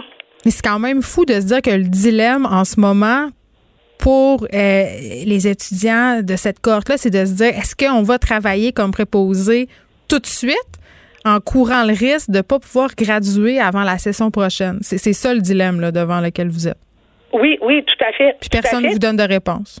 Non, aucune réponse, mais j'avais euh, j'ai envoyé là, euh, un message au ministre Robert. J'ai eu euh, réponse de son attaché de presse, mais encore là, j'ai pris la peine de parler que je, faisais partie d'une formation professionnelle. Ce que j'ai reçu comme courriel parlait des, du niveau collégial. Donc, je me suis pas sentie très, très considérée. Là. Je, je me suis même demandé s'il l'avait vraiment lu, mais bref. Je trouve que là, il y a beaucoup de bureaucratie, mais là, on parle on parle de vie là, en ce moment. Puis M. Legault, à plusieurs reprises, a dit on a besoin de bras. Moi, je suis là je veux le faire. Puis tu sais poser un soluté. Ben exactement, oui, oui, je sais, je, oui, je sais installer un soluté, je sais les 14 besoins fondamentaux de Mme Virginie Anderson. Euh, je suis prêt à aller participer à l'activité des vies quotidiennes de, des résidents. Je suis prêt à mettre la main à la porte. Je demande juste qu'on me considère simplement.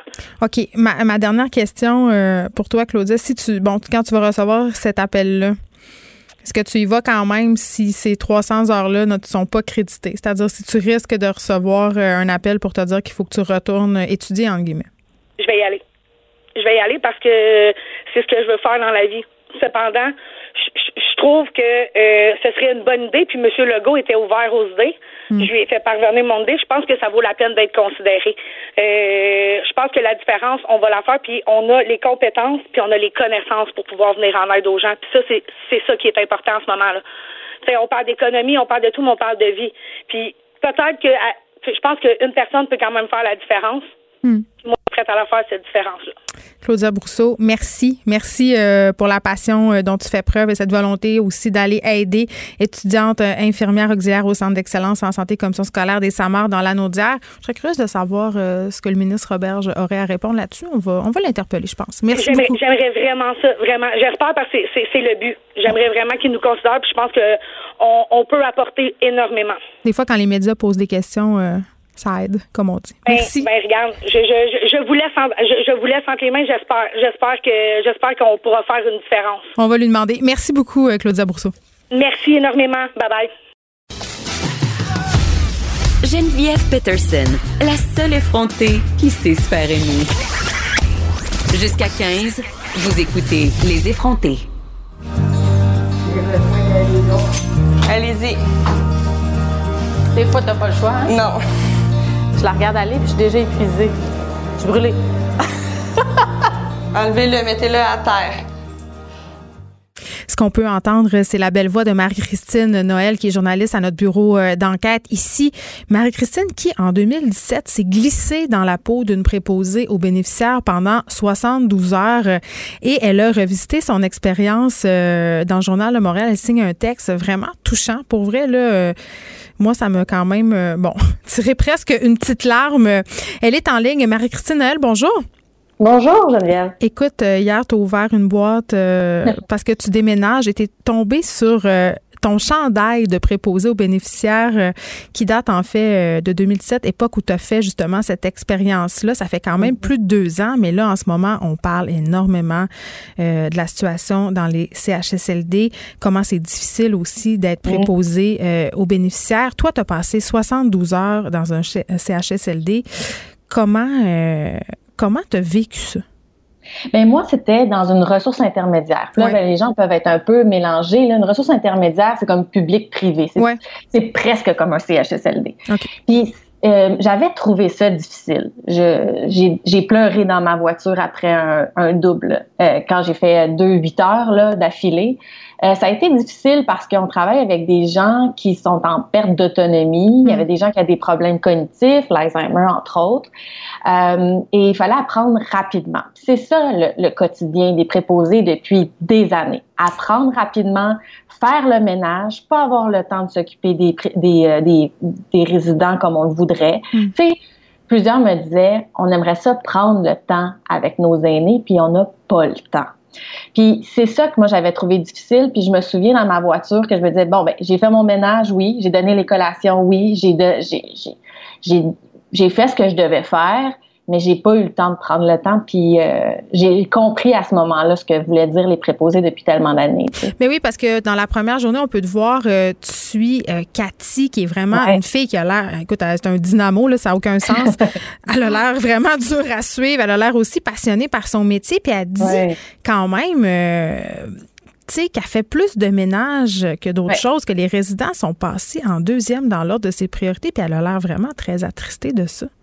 Oui, c'est vrai parce que, tu sais, elle, elle vit euh, avec ces personnes âgées-là, tu sais, elle, passe 40 heures, des fois 50 heures avec eux, puis comme, bon, j'ai fait plus de ménage que je me suis occupée de madame dans la chambre 203, que mm. j'aime, que j'adore, tu sais.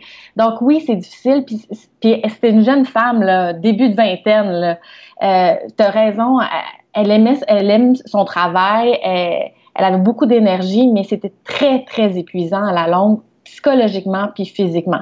Parce qu'il faut le dire physiquement, là, moi, on m'a montré là, en quelques minutes comment euh, déplacer une personne âgée environ 200 livres hmm. sur le côté pour pouvoir euh, changer, euh, euh, ben, pouvoir la changer puis changer son lit. C'est extrêmement difficile. Il faut être doux, il faut faire attention à cette personne-là, mais en même temps, ça, on a besoin d'avoir une certaine force physique. Et parfois, quand il manque de préposés, il faut le faire toute seule.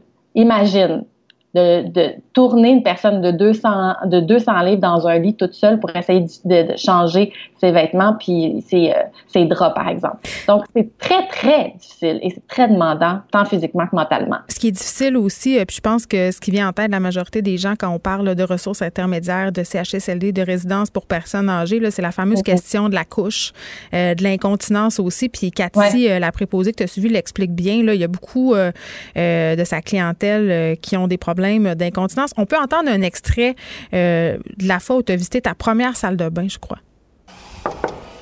Bonjour, Mme David. Comment ça va? Oh, bon Dieu.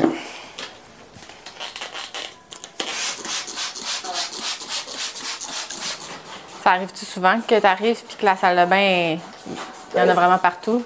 Oui, ben c'est ça les, résidents, ils sont incontinents, ils, se contrôlent plus vraiment. Puis des, fois, ils ont plus le. Comment je peux dire ça? Ils réalisent pas ben, le, le, dégât. Mais c'est à nous de ramasser. Ça les préposés aux bénéficiaires, euh, c'est eux qui ramassent, euh, puis là, pardonnez mon français, la, merde, finalement. Mm-hmm. Mm-hmm. Quand tu as vu euh, qu'est-ce qui se passait dans les salles de bain de la ressource que tu as visitée, premièrement, tu as parlé de l'odeur. Oui.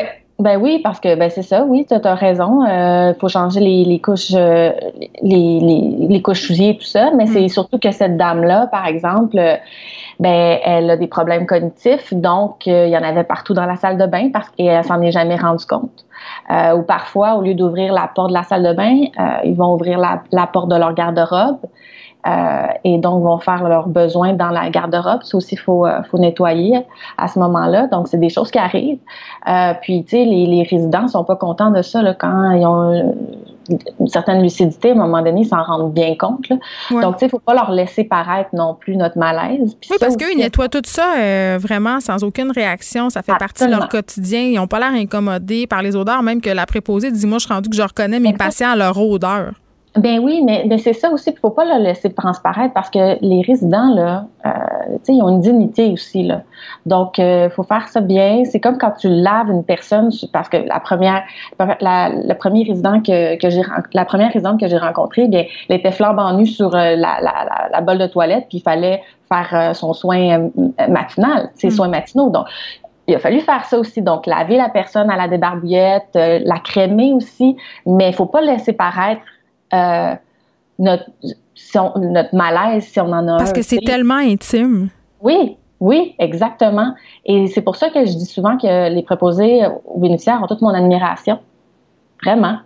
Et c'est pas un travail facile. Ben, puis on parle des conditions euh, de travail dans lesquelles ces gens-là sont obligés d'officier. On parle notamment de la question salariale qui est vraiment au mhm. cœur de tous les débats. Là. Il y a eu toute cette discussion sur les médecins spécialistes qui allaient être payés 211 pièces de l'heure alors que le préposé à côté gagne environ 15 pièces. Euh, dans ton reportage, euh, quand même, on voit que ces femmes-là, les, les préposées, euh, elles travaillent dans plusieurs centres, elles font des chiffres consécutifs parce qu'elles n'arrivent pas à joindre les deux bouts avec leur salaire. Il faut le dire, hein, la majorité, ce sont des femmes. Ben, C'était ça, mais oui, ce sont des femmes, puis ce sont aussi beaucoup, puis là, je m'excuse de le dire, mais des femmes racisées aussi. Ben, oui, il y a ça. Euh, tu vois, il y a une, une dame, une, une, Marocaine, qui, elle, était médecin dans son pays, qui euh, est arrivée ici et maintenant, elle est préposée aux bénéficiaires. Euh, et oui, elle doit faire que, plusieurs centres parce qu'elle n'y arrive pas, parce qu'on essaie d'augmenter les salaires, oui, de 13, 14, 15 dollars de l'heure, mais on leur donne seulement 15 heures ou 20 heures. Parce qu'ils euh, travaillent à temps partiel. Il y en a une qui, euh, qui soupait, qui travaillait dans un centre, prenait l'autobus, mhm. mangeait dans l'autobus, puis malgré tout mhm. ça, elle s'enlignait des semaines absolument incroyables en termes d'heures, puis n'y arrivait pas. Euh, oui, c'est ça, parce que les centres leur donnent seulement 15 ou 20 heures parce qu'ils n'ont pas assez d'argent. Donc, à ce moment-là, ben, la dame devait, comme tu dis, faire deux ou trois centres dans la même journée. Donc, deux mhm. doubles de 8 heures. Puis là-dedans, elle avait une heure pour se déplacer et manger. Elle a trois enfants. OK. Bon, là, toi, tu as été 72 heures. Là, évidemment, il y a des gens qui passent leur vie à faire ça. Mais néanmoins, j'ai envie de te demander, qu'est-ce que tu retiens de cette expérience-là? Puis est-ce que tu as trouvé ça valorisant? Oui, vraiment. C'est euh, pour vrai. Puis c'est pour ça que je le dis que j'ai beaucoup d'admiration pour, euh, pour ces gens-là. Il y a une belle solidarité. Les filles, euh, surtout, parce que ce sont surtout des femmes, se tiennent ensemble. Ils elles s'encouragent elles font le travail de l'autre à côté si l'autre n'est pas capable d'y arriver. Il y a une solidarité dans ce milieu-là qui est extraordinaire qu'on ne voit pas ailleurs. Hmm. Euh, pour avoir euh, aussi été prof, ben, prof suppléante dans des dans des écoles, pour avoir été journaliste, pour avoir fait d'autres travail, d'autres jobs dans ma vie, celui-là, là, il y a une, solidarité extraordinaire qu'on trouve euh, pas ailleurs. Je pense que dans le milieu médical, c'est souvent ça, le milieu de la santé. C'est-tu la job la plus difficile que tu as eu à faire dans ta vie? La plus exigeante, oui. je le jure. Oui, oui, ça a été, c'est très difficile. Puis les préposés le disent, hein. Il n'y a pas juste moi, là, la journaliste qui a essayé pendant 72 heures. On parle à, des médecins, à des, infirmières, des préposés vont vous le dire, là, la job de, de préposé, c'est pas facile. Vraiment pas. En tout cas, ils mériteraient euh, pas mal plus, selon moi, que le 4 de l'heure qu'on leur a octroyé. Marie-Christine, Marie-Christine, merci euh, de nous avoir partagé ton expérience. On peut le revoir euh, quand même, ton reportage, si on va sur la page Journal de Montréal, il est dans ton article. C'est fort intéressant de te suivre et de te regarder aller. Puis juste pour voir comment tu es cerné au bout de 72 heures, ça vaut la peine. Ça vaut la peine. Merci beaucoup. merci. Bye bye. Les effronter. Avec Geneviève Peterson. Les vrais enjeux. Les vraies questions. Vous écoutez. Les effronter. C'était une des craintes euh, qu'on avait euh, par rapport à toute cette crise la COVID-19. Est-ce que les patients, parce que là, tout le système de santé est orienté vers, euh, évidemment, cette pandémie-là, et c'est tout à fait normal, mais il y a des gens qui sont malades, les gens qui ont le cancer, continuent à avoir le cancer, continuent à avoir besoin de soins. Et ces patients-là se sentent en quelque sorte un peu abandonnés durant la crise. Et ça, c'est selon un récent sondage qui a été mené par la coalition Priorité Cancer au Québec.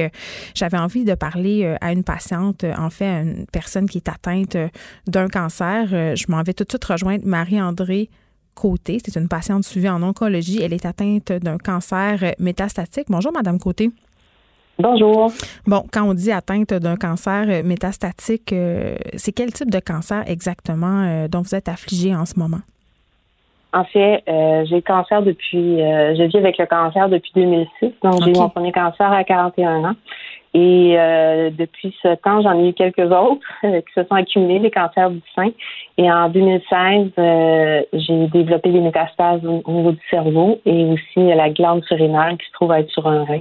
Donc, depuis 2016, je suis suivie très, de façon très serrée en imagerie. J'ai des traitements depuis trois ans et demi d'immunothérapie. Quel type de soins vous recevez en ce moment? Euh, actuellement, ce mm. sont des, euh, des traitements d'immunothérapie que je reçois toutes les trois semaines euh, depuis trois ans et demi Donc, ces soins-là sont maintenus. Là. Vous n'êtes pas en attente d'avoir un soin? Je suis très chanceuse. Effectivement, mes traitements ont été maintenus, mais dès le départ, au tout début de la pandémie, on m'avait prévenu, je, devais parler à mon médecin pour obtenir mes résultats d'imagerie, puis on m'avait prévenu de m'attendre à ce qu'il soit retardé qui n'est pas arrivé, mais ce qui a fait que mon taux d'anxiété est monté euh, dans le plafond, c'est moins qu'on puisse dire. Euh, ben oui, mais je, je, comprends. Quand on est atteint d'un cancer et qu'on a besoin de traitements réguliers, puis qu'on doit subir des examens, puis avoir des résultats, des résultats qui vont avoir un impact sur notre qualité de vie, qui vont nous en dire aussi beaucoup sur l'évolution de la maladie, j'imagine que de ne pas avoir accès à tout ça, ça doit être quand même assez difficile à accepter. C'est euh, c'est très difficile et c'est très anxiogène, n'est-ce pas? Euh, quand ça fait quatre ans que je, parce que dans le fond c'est ça, ça fait quatre ans que je, suis tellement suivie pour m'assurer qu'il n'y a pas une progression, puis qu'on on, regarde ça attentivement avec les traitements. Mm. Et du jour au lendemain, tout à coup, on me dit, hum, ça se peut que tu n'en aies pas, des traitements ils vont être retardés. Ça doit être pour toutes les meilleures raisons du monde. Je comprends absolument tout ce qui se passe avec la pandémie, mm. mais c'est quand même euh, pas facile à prendre. Et mes traitements, ben, je vais les prendre, je vais les avoir, mes imageries dans un, hôpital où il y a euh, du COVID. Donc, euh, ça, c'est dangereux parce ben, on n'a pas de système immunitaire. Hein. En ce moment, vous êtes immunosupprimé? Exactement. Est-ce que Donc, c'est d'autant plus stressant. Ben je comprends. Puis est-ce que la possibilité peut-être euh, d'aller traiter, euh, de faire les traitements des gens qui ont le cancer dans des centres d'injection ou des centres qui seraient spécialement dédiés à cette clientèle-là immunosupprimée, est-ce quelque chose qui est envisagé par, euh, par le système de santé, le savez-vous? Euh, je ne sais pas si le système de santé l'envisage, mais je sais que ça fait partie des solutions proposées par la coalition avec le rapport qui a été remis aujourd'hui, mm. d'essayer de, de peut-être dédier un hôpital pour les traitements de cancer ou effectivement aller à des endroits où on peut avoir des injections ou même des traitements à la maison dans la mesure où c'est faisable, évidemment. Moi, quand même, euh, bon, quand j'ai lu euh, justement euh, les résultats de ce sondage-là de la coalition Priorité Cancer, j'étais un peu j'étais un peu surprise parce que ce qu'on nous répète depuis le début de cette pandémie, c'est qu'il n'y a aucun patient qui nécessite des traitements immédiats, qui a une, affliction grave, justement, qui, euh, qui va, entre guillemets, être mis de côté. C'est ce qu'on nous promet depuis le début, là, que tout le monde va avoir droit aux soins, avoir droit aux soins uh-huh. auxquels ils ont droit. je me dis, quand on parle de cancer, la question du timing est excessivement importante, surtout quand on parle euh, de cancers qui sont agressifs. Là, je disais des témoignages euh, d'autres femmes qui disaient euh, chaque journée perdue sans traitement est une journée de trop. Absolument. Absolument, c'est comme ça qu'on se sent. Puis moi, en ce qui me concerne, ce sont des soins palliatifs. C'est pas curatif parce que c'est incurable. Hmm. Donc, pour moi, de, gérer ça, c'est parce que pendant toutes ces années-là, depuis quatre ans, j'essaie de me garder une espèce de santé mentale en même temps. Là mais c'est une santé mentale qui est fragile quand même. Donc là, avec. Euh, comment ça se passe? Comment ça se passe, Marie-André Côté? Comment vous réussissez à garder un certain équilibre? Euh, ben, je pense que je suis très euh, sorte de nature. c'est moi. Puis j'ai des enfants, une famille extraordinaire. Donc, j'avais aussi mes enfants qui habitaient avec moi. Maintenant, qui habitaient avec moi et qui partageaient chez leur père. Là. Puis, Ils ont quel âge, vos enfants? Ah, j'en ai un qui a 27 ans, les jumeaux ont 21 ans. Sauf que là, je ne vois plus personne. Je suis en totale isolation. Euh, je peux pas aller faire mes courses. Euh, j'ai évidemment, je suis bien entourée. Je suis chanceuse. Tout va bien, mais ça n'arrête pas mon anxiété quand même. mais est-ce que vous avez un certain suivi par rapport à la question psychologique? Est-ce qu'on vous offre du support? Euh, euh, j'en ai parce que j'en avais déjà demandé avant, justement pour euh, m'épauler euh, dans toute cette épreuve-là avec le cancer métastasique. Hmm. Donc, mon médecin a continué à me, téléphoner pour être certaine que je je vais bien, que, que, je suis capable de passer au travers, puis euh, s'assure de faire des suivis réguliers, en effet. Puis là, vous me dites, euh, je vois plus mes enfants parce que dans le fond, euh, vous les voyez plus parce que ça serait dangereux qu'ils vous contaminent. Là, évidemment, on pense tout à la COVID-19, mais ça peut être aussi euh, d'autres. C'est surtout, la COVID. Effectivement, ils, ont extrêmement peur de me contaminer, d'un. ils ne peuvent pas être responsables de ça, mais donc, ça crée aussi une anxiété, pas juste pour moi, mais aussi pour les enfants, pour ma famille, mes soeurs, mes frères. Euh, c'est oui, c'est pas facile. Euh, mais on, va y arriver, mais c'est pour ça que c'est important d'en parler. Je pense qu'on nous oublie un petit peu dans, dans les discours. On en a beaucoup pour euh, les personnes âgées, puis je comprends tellement ça. Hmm. Mais, mais les gens atteints de cancer, c'est ça, le cancer attend pas, puis ben il faudrait pas qu'on nous oublie. Vous pensez que le premier ministre peut-être euh, pourrait, dans ses remerciements, avoir une petite attention spéciale pour les gens qui, comme vous, font preuve, euh, je vais utiliser le mot résilience, même si c'est très galvaudé, mais c'est quand même ça? Oui, c'est exactement ça. J'ai essayé de le dire à plusieurs endroits. J'espère qu'à un moment donné, dans ses remerciements, il va penser à nous remercier pour notre résilience parce que, mon Dieu, qu'on en a besoin et qu'on en fait preuve. Ben oui, puis j'imagine qu'il y a tellement des gens qui, paniquent en ce moment parce qu'ils s'imaginent qu'ils n'auront pas droit à, des soins, puis ça va. Bon, vous, vous m'avez dit, on, je suis en soins palliatifs, mais il y a des gens euh, qui veulent, j'imagine, qui ont des soins pour guérir, puis qui se disent, ben peut-être que mon cancer va progresser, puis que dans le fond, j'aurais eu une chance, puis que là, j'en ai pas. C'est exactement ça. Moi, j'ai une grande pensée pour tous ces gens qui ont reçu un diagnostic il y a peut-être un mois où on leur a dit euh, au début mars, euh, vous êtes atteint du cancer, voici, on va vous opérer. et, euh, et là, on leur dit désolé, on ne pourra pas vous opérer maintenant. Il n'y a, a, rien de mieux qu'un patient qui a eu le, le cancer pour comprendre un autre patient qui a le cancer. Mm. Je me mets alors dans leur peau, c'est épouvantable. Je, je ne voudrais pas être là.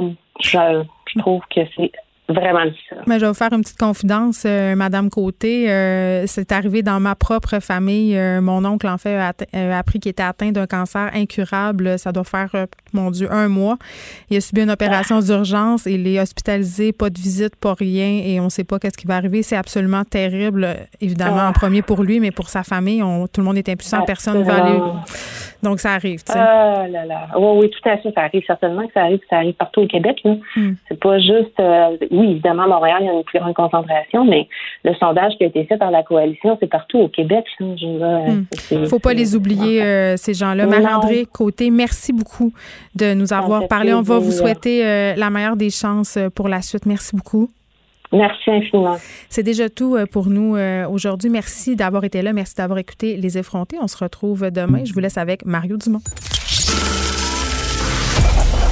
Cette émission est maintenant disponible en podcast. Rendez-vous dans la section balado de l'application ou du site cube.radio pour une écoute sur mesure en tout temps. Cube Radio, autrement dit. Et maintenant, autrement écouté.